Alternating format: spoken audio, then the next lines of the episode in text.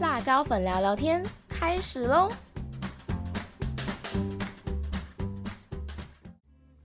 欢迎收听辣椒粉聊聊天，我是主持人辣椒粉，我是主持人拉拉。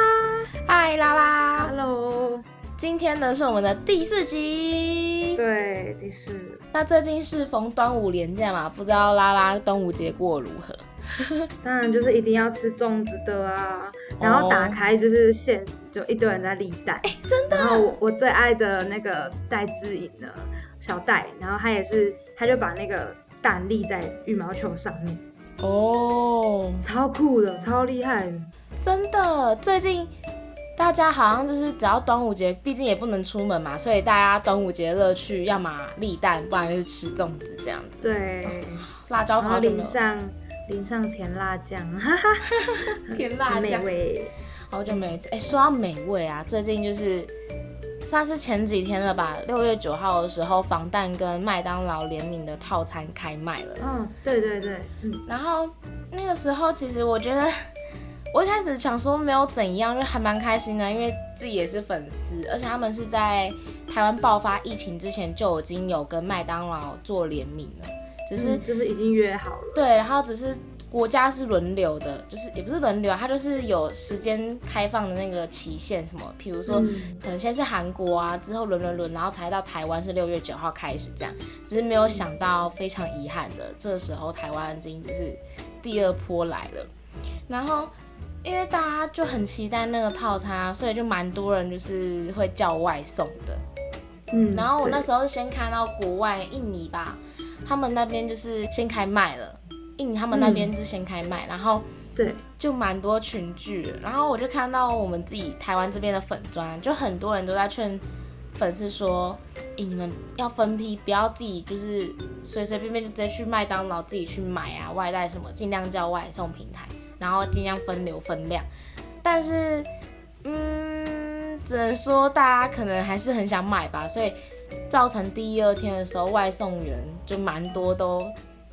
等在麦当劳外面，就等于他们是外送员群聚的一个状况。对，其实这个也很难管控哎，这么多粉丝，你怎么可能说哦这一批粉丝你第一天买，这批粉丝你第二天买，这怎么可能？就是比较像是自自我克制啊，就是怎么讲，大家只能尽量慢慢等。但是我觉得有一个风波，我觉得很扯哎，就是我可以理解大家会生气外送员群聚，因为我自己也觉得哇好尴尬哦，这样子，可是也没有办法，就是发生。但是后面就有看到陆陆续续有些人买了防弹套餐之后，因为粉丝的话，如果自己喜欢，就会把包装留下来自己做纪念嘛。然后就有人把那些吃完的包装留下来。但他们可能应该不是粉丝，看那样子不是粉丝，他就是把那个包装弄得破破烂烂，说什么呃防弹不防弹，或者是有把那个麦克鸡块那个套餐的盒子，因为它还是有特别包装嘛，就用脚踩，然后拍那个照片上传到虾皮，然后卖一个就是价钱有点揶揄粉丝吧，就是看到会觉得很不舒服那一种，或者是有些人把那饮料杯啊用笔戳洞。是笔吗？反正是戳洞洞，然后就说不防弹什么，就很莫名其妙，非常之傻眼。是各种人都有，社会上就是很让人家傻眼。我觉得最生气的其实还是他们有些人就在迪卡闹蛮凶的，就说什么就 po 类似那些卖家图有没有？然后说估计三十秒后迷妹到达战斗现场之类的。然后完了，等一下就是会有什么暴气迷妹来，然后就很想要引起这轰动哎，我真的不懂哎，可不可以就安分一点，乖乖的？我不晓得是大家管好你自己就好了，对。对啊，我不知道是不是因为疫情大家都闷坏了，想要就是有一个东西刚好就泡一下之类的，这也有可能真的闷坏。可是我觉得很扯哎，反正不是单纯的开玩笑调侃了，那已经是。太过分了，因为有些还有骂到人身攻击啊，贴一堆有的没的标签，说是迷妹就是无脑什么有的没的，就是有点夸张了。我真的觉得，我真的觉得很疼。讲到这边呢，不得不提一下，真的非常感谢阿迪跟月琴。像阿迪就是有在他推特讲过一句话，让我觉得真的心暖暖，看到这种怒火有被平息的感觉，就是不该有任何一个人因为真心喜欢一个人或是团体而被揶揄。然后月琴也是说，其实没有任何人可以否定每个人在当下喜欢那个人、那个团体、那些事物的真心，就觉得幸好世界上还有你们这样的人。所以呢，辣椒粉真的非常的。谢谢他们，真心觉得就是粉丝不要管那些，就当他们就是可能真的没处发泄吧，就可怜可怜他们，不然气死自己可是不好的呢，对吧？就真的当做是疫情把他们闷坏了，然后就是也奉劝大家，真的不要做这样就是很伤风败俗的事情，对啊。那其实刚刚提到就是哎外送人群聚，然后就让我想要。昨天看到一则新闻，六月十六新闻，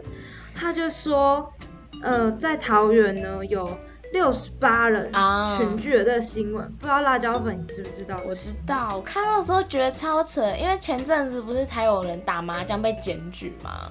然后结果，而且在桃园中立耶那个区域，辣椒粉没记错的话，之前也是蛮高风险的地带。嗯，现在区域其实本来就。很多中立人啊，很多中立本地人都跟我说，那边真的很乱。可是真的是没有想到说，在疫情当中还可以这么不安分，还可以这么乱。六十八人，这是超标超多。这我看到这数字的时候，我整个抓狂，真是。不是，而且不觉得很扯吗？就是他们如果说实在，我觉得要赌钱这种东西，不是应该就是。有命才有办法赌吗？然后在那边跟我开玩笑哦，傻爆眼呢！而且他们那个罚款，看到整个惊为天人哎，因为你看六十八个人，一个人光是那个，呃，疫情期间那个就六万，然后你那个赌博，然后什么什么之类的，然后整个哇哦，天价天价，对，到底是赌钱还是赌命，我也不知道了。我不知道他们是想要散尽当善财童子，还是怎样？他们可能已经，他们可能已经放弃自己了吧。反正我自己是觉得啊，如果大家大家真的真的很想要玩的话，当然不是劝大家赌博，赌博真的没有好到哪里去，就是可能大家过年尽尽兴就算。但是如果你真的很想要什么三缺一呀，干嘛的，麻烦你移驾至手游平台好不好？手游，它就是一个好的发明。对啊，你隔空还是可以玩呐，你就找认识的组局嘛，对吧？何必呢？好的，那接下来下一个呢，就是就现在疫情比较严重的状况底下，然后又进来了很多批的疫苗，所以现在已经有一些类别已经开始施打了。嗯，没错，像是呃八十七岁以上的老人。嗯，那些高年龄层的长辈们，他们就是已经有开始施打，可是对最近新闻好像，嗯，比较没那么乐观，看起来。嗯，因为整个，呃，不管是可能北中南，就是各个地方施打，其实都有出现比较乱的状态。嗯，因为可能就是太多人，然后同时间要施打这个疫苗，所以其实就会造成有点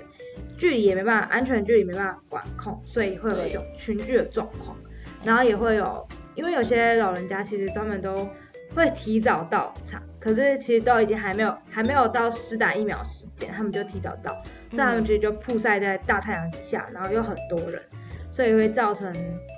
对小小的麻烦吧。对，就是现场秩序可能会比较乱一点，但也不是说真的怪老人家啦，就只能说政府可能要想点办法，在嗯。管控施打疫苗的现场要怎么样去做人的分流啊，管控秩序之类的。对，而且又遇上就是又有下雨的状态，就这几天啊，这几天真的有下雨，就还蛮对，所以他们就其实有点，就是还要可能撑伞，然后要行动会比较没有那么方便。嗯，大家下雨天真的出门要小心哦，因为之前辣椒粉。辣椒粉下雨天出门自己好像蛮衰的，之前的经验下雨天自己出门都蛮倒霉的，各种水逆。对，那讲到施打疫苗，就想到其实呃施打疫苗的话，像是呃就拉拉知道啊，就是有看新闻，就是哎纽约州的疫苗接种率已经高达七成了，所以他们防疫的限制几乎都已经有就是有点解封解除的状态，然后包括好像像加州啊。就是六月十五，就是整个全面就解禁了。然后包括我就是看那个新闻的画面，他们那些游乐园啊，就大家其实都可以不用戴口罩。重点是他们那个餐厅啊，里面我们原本不是有社交距离限制吗？他们六公尺那个，对他们都拿掉了。然后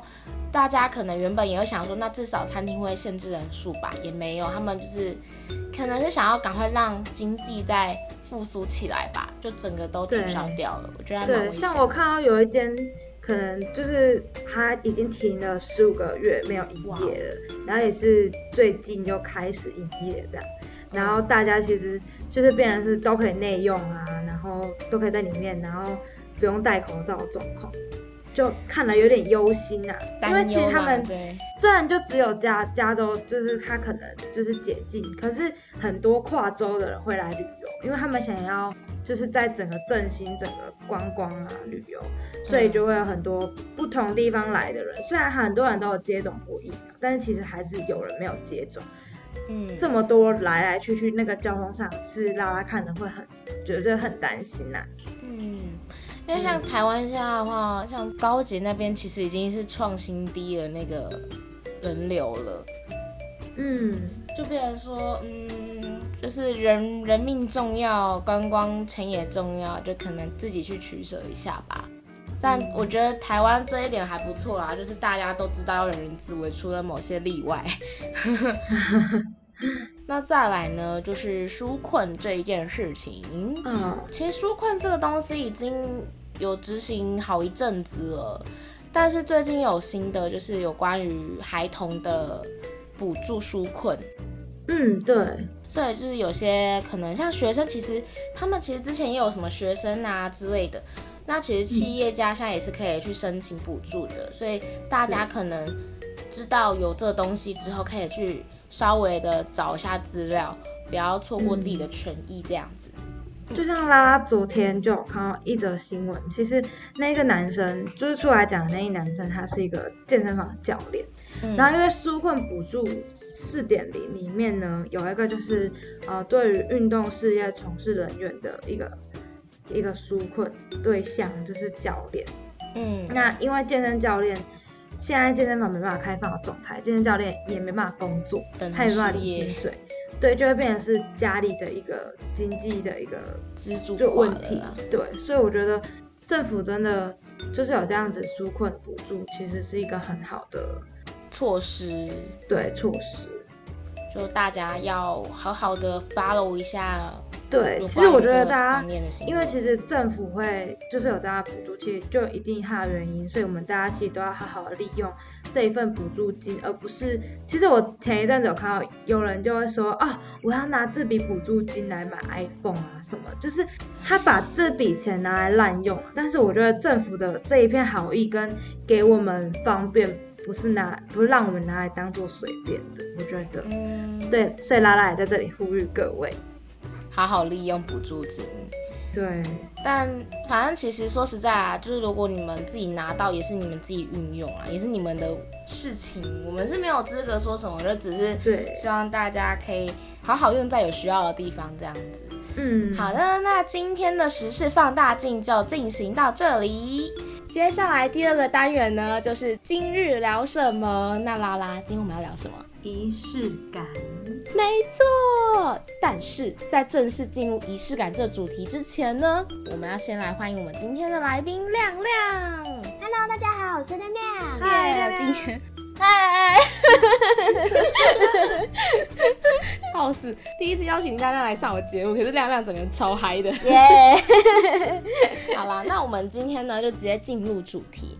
就其实近年来啊，仪式感这个词真的是出现的非常之频繁呢。就比如说，呃，社群软体啊，什么 Instagram 啊，上面说人要过得很有仪式感，生活要过仪式感之类的，甚至连那一些商品行销啊，也会打着仪式感这个词。对。但是仪式感到底是什么呢？当然，你觉得仪式感是什么？我觉得它是一个很看人。是怎么定义的东西？但我觉得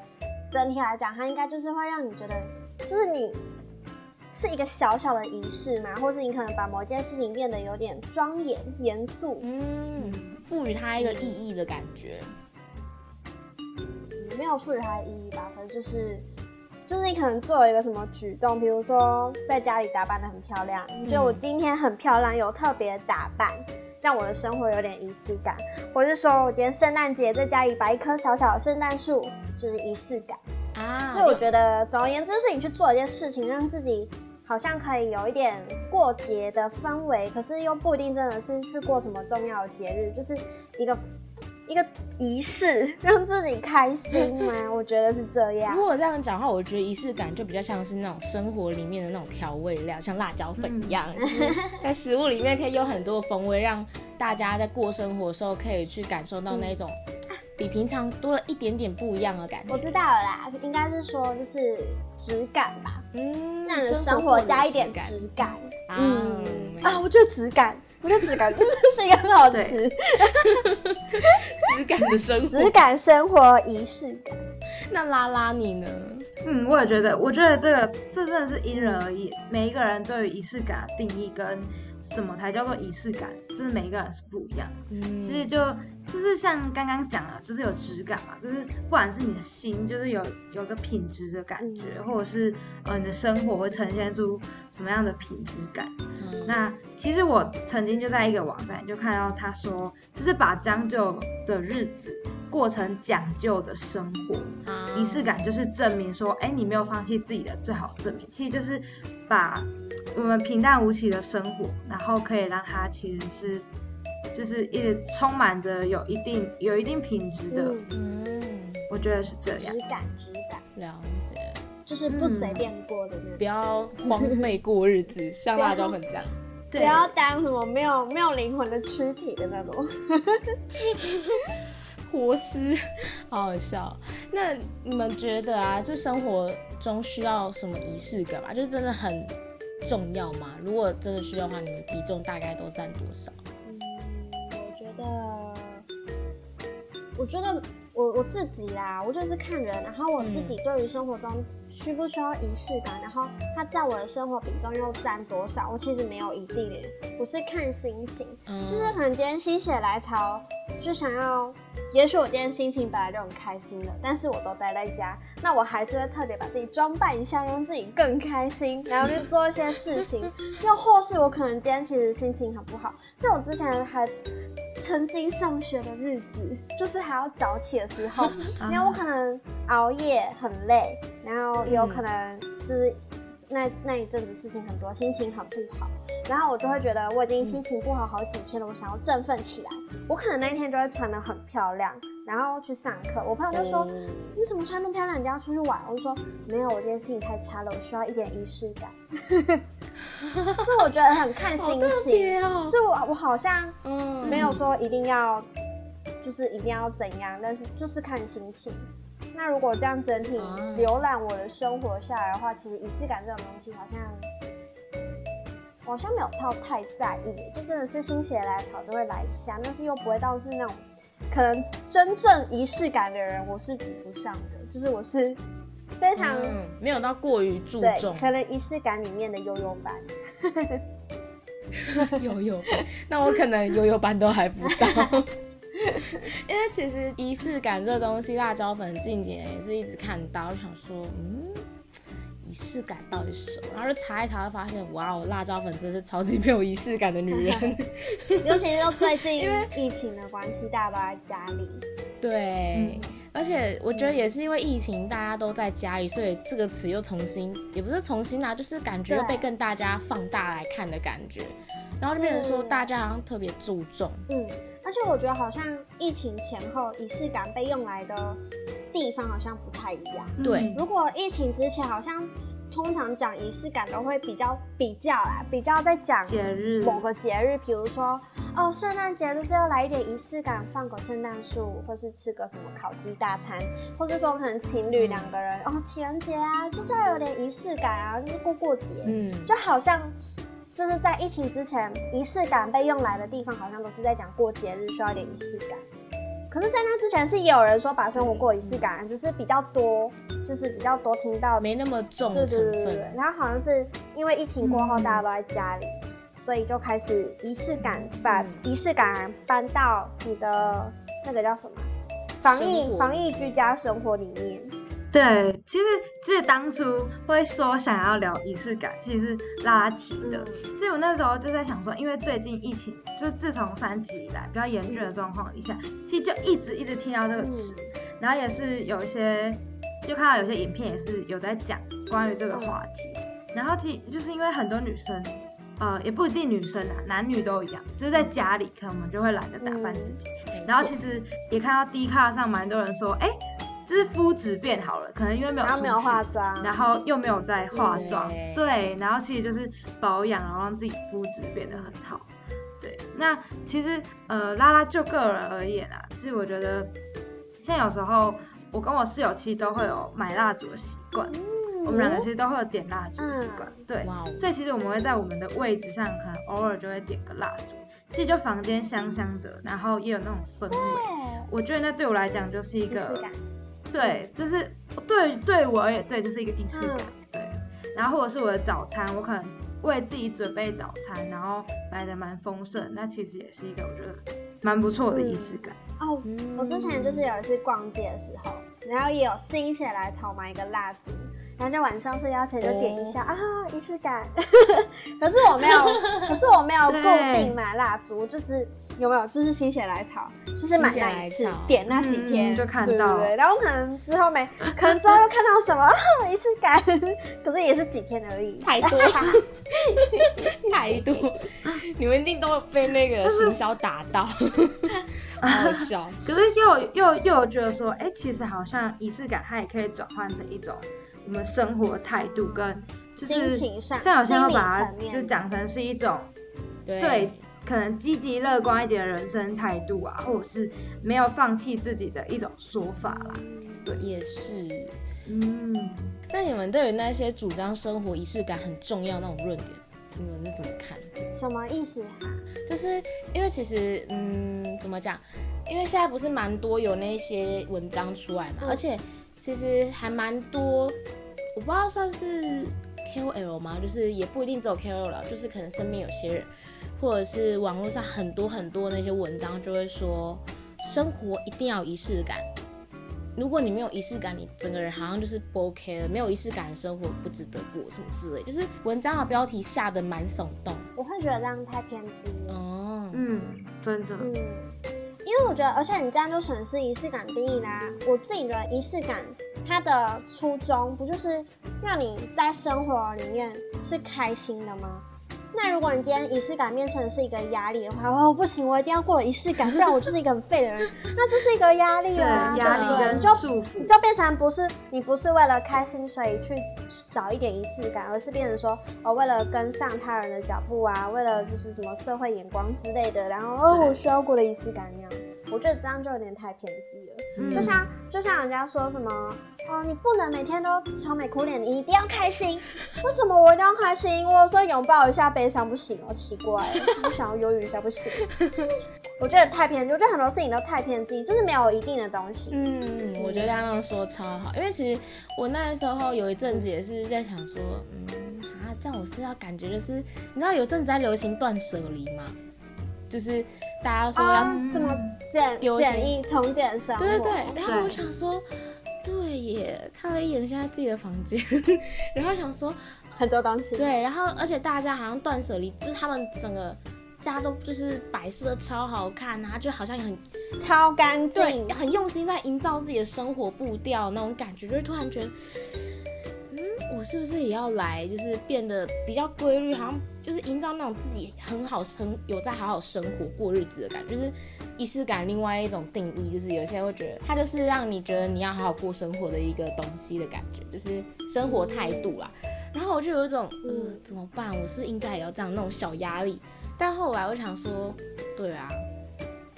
我这么多年都这么乱过来，好像也没差。也是我觉得要看，就是。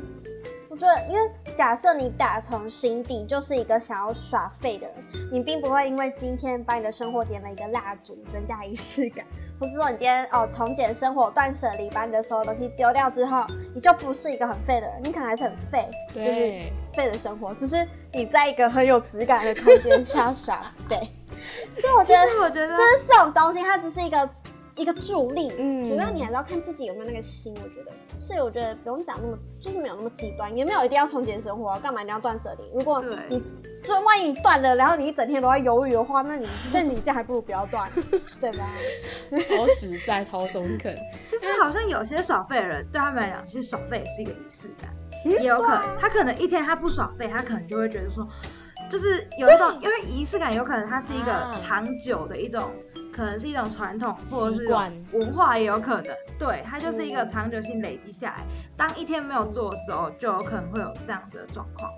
对，而且其实这个词就只是你把东西包装很漂亮。我今天假设我是一个宅女，每天都在打电动的人，然后你今天说哦，你这样子一点生活都没有仪式感，我可以很有质感跟你讲说，怎么会呢？你每天起床，打开电脑，开启你的什么 L O L，我觉得这是生活的一个仪式啊。我每天起床就是要先玩这个游戏，它是一个起床之后必做的仪式，这样子生活才会有一点质感。哎，这样讲下来，不觉得还蛮有质感的吗？对，这就很像，但这只是一个词，把它加上去那个行为而已。应该说他只是把那个东西做的事情替换掉。像有些人，他可能一早起来，第一件事情，我一定要拉开我家的窗帘，让阳光洒进来，然后我要播我最喜欢的音乐，然后要醒脑一下，然后我才要开始去刷牙、洗脸、干嘛干嘛的。所以我觉得其实，嗯，因为我相信应该有一些人也是跟辣椒粉一样，曾经就想说，嗯，好像真的要就是过得很有仪式感，然后反而把这东西变成自己一个压力。而且说实在，我自己是觉得啊，如果像仪式感这种东西，你每天都在这边讲究仪式、仪式、仪式、仪式感的话，然后你突然某一天，你可能就会突然觉得，哎、好像没有什么特别的感觉，因为就是盲从啊。对，因为你已经没有，嗯，怎么讲？一开始它只是带给你生活一种算是助兴的作用，可是你已经习惯它，然后到最后你觉得好像一定要做，不做觉得哪里怪怪，那那可能对你来说也不一定是好的影响了。我自己是这样觉得。就是它没有一定好一定坏，就是看适个人不适合这个人吧。对，对啊，而且我觉得每一个人的仪式感，在你的人生每一个阶段都会有改变。我觉得对，在每一个时候会有转变的状态。对，嗯，就是可能我可能我曾经是一个我很讲究，我生日一定要过，一定要吃蛋糕，然后我一定要唱生日快乐歌，然后我一定要有朋友帮我庆祝或者家人什么。但是可能久而久之会觉得说这种事情，哎，每一年都做，好像有点还好有点了。习惯，然后麻木，啊，觉得没有什么，然后嗯，就会觉得说啊，其实随便啊，就是已经，我觉得已经无所谓。对于现在的我来讲啊，可以理解，像我好像也是从十七还是十八岁开始，好像十七岁吧。我爸妈就跟我说：“你今年生日要买什么蛋糕？”我说：“啊，我今年不想过生日、欸。我很喜欢我的十七岁生日，可是我就突然间那一年不想要过生日，我反而就是自己可能在我的小本本上面，我还折一个十七的那个数字那个铁丝，然后把它粘在我那一个 那一天上面，然后写自己的心情什么，然后最后写一个二十岁给二十岁自己的话。然后放在收好，然后看着朋友就是发过来那种生日祝福有没有？然后我就这样很开心的过完那一天了。那我觉得这样也可以算是一个仪式感。对对对，但是就就是他没有仪式感，不是说一定要吃蛋糕庆祝。对对你看你对折一个什么时期，这样也是一个仪式感啊。嗯，就可能你只是想要把那个东西，比如说比较像是特别的时间吧，留给自己那种感觉，也不一定是留给自己，可能留给家人啊，anything，就是可能每个人定义都不一样这样子。那想问亮亮，你有曾经在生活中做哪些就是比较有仪式感的事情吗？你觉得的？嗯，如果是过节的话，我觉得，嗯，我应该也算是一点会小小仪式感的人吧。比如说端午节，像这一次端午节啊，我就有准备，就是因为自己有预计端午节可能就不回家，因为尽量尽量减少来往嘛。可是我现在还在学校，所以我就有提早，就是在呃，因为我住台中，我在台中要准备下来台南的时候，然后嗯我妈妈就哎、先帮我准备好几颗粽子。然后哦，让我在端午节的时候可以跟这里的朋友一起吃粽子，然后我们可能就哎，端午节是前几天吧，反正就端午节那一天就把粽子拿出来蒸，然后大家就一起吃粽子，就这样。可是就会觉得、哦，至少端午节有吃到粽子，啊，我懂算是是近期的一个仪式感吧。小确幸吧，对我觉得也算小中确幸的秋节要。吃柚子或者是月饼吃的感了，嗯，嗯或者说我像呃跟男朋友的话，就是至少过节就是如果我很有空，我就可能做个卡片，买个小礼物。可是如果我今天真的没有空，可是我会觉得一定要，呃，譬如假设嗯假设今天是一周年，就算你没有准备礼物，没有卡片，但我觉得还是要就是面对面说什么一周一周年快乐，就是小小的，就是小小的仪式感，但是又不用到什么啊什么烛光晚餐啊，什么电灯惊喜啊，嗯就又不用到那么浮夸，可是就会觉得还是要过一下，就是不然生活太无聊了。我觉得可能可是也有人觉得一周年不用庆祝啊，所以一样就是看个人啦。嗯但我自己就是觉得，我会觉得要庆祝，可是不用到多盛大的庆祝，就是让我知道，哎、我们都有记得这样。嗯或者跟朋友也会啊，对啊，我们有一次新血来的时候就有交换礼物，可是像我们今年好像我忘记今年大家是怎么了，就是可能有些人刚好比较没有钱，然嗯后忙什么的，我们今年就没有交换礼物了。不然你想，如果就是我们知道有些人可能有比较就是遇到需要存钱的时候，然后你还硬要交换礼物，那这就会变成一个压力好了。可是我们就会，我们还是有聚一起，然后一起就是吃个火聊天之类的，煮个饭，对对对，然后嗯拍个呃圣诞节快乐这样子，我觉得一年一这句是我、就是我追求仪式感的方式。我觉得这样也不错啊，就不用那么强制，因为我觉得有些可能嗯，就是我自己觉得看某些文章会觉得大家好像越来越固化仪式感这个东西，就是好像有些人会变相变成说借着这个名词跟自己身边的亲人或是朋友要礼物啊，或是一定要个什么，好像很特别的那种承诺什么的，然后我就会觉得好像有点太过吗？我自己看啦，嗯